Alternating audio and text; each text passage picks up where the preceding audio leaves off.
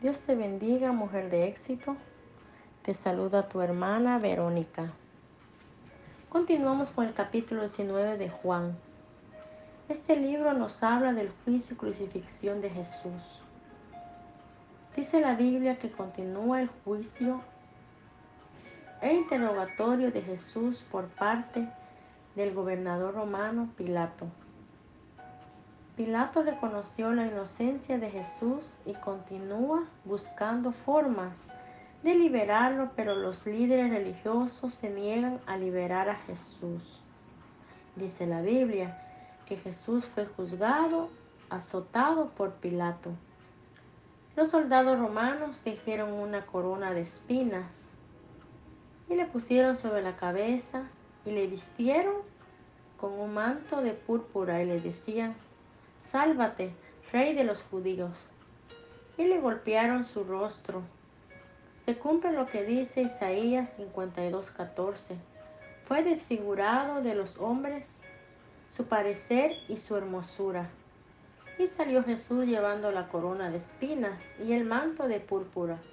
Y Pilato le dijo al pueblo, He aquí el hombre, ese hombre era Jesús. Cuando le vieron los principales sacerdotes y los alguaciles dijeron, crucifícanle. Pero Pilato le dijo, tomadle vosotros y crucifícale, porque yo no he hallado delito en él. Pilato fue sincero en admitir que no encontró culpa en Jesús para crucificarlo. Así que lo entregó a ellos para que fuese crucificado. Tomaron pues a Jesús y lo llevaron, y él cargando su cruz salió al lugar de la calavera, que en hebreo quiere decir Gólgota. Allí fue crucificado por ti y por mí. Había un plan y un propósito en el cielo.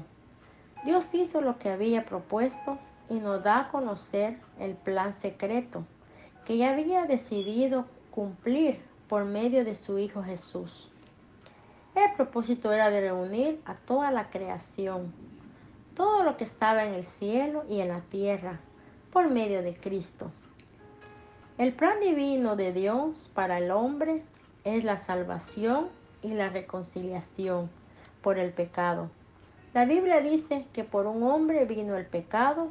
Esto pasó cuando Adán le falló a Dios entonces el pecado se extendió de manera rápida a la humanidad. El pecado es la causa que nos separa de Dios. Gracias a Jesús nosotros tenemos acceso al Padre. Y dijo Jesús, consumado es, inclinó la cabeza, entregó el Espíritu. Esto quiere decir que la obra por la que había venido Jesús estaba cumplida. Y dice la Biblia que Jesús es sepultado. José de Arimatea era un discípulo de Jesús. Este rogó a Pilato que le permitiese llevarse el cuerpo de Jesús y Pilato se lo concedió. Y lo envolvieron en lienzos con especies aromáticas según la costumbre judía.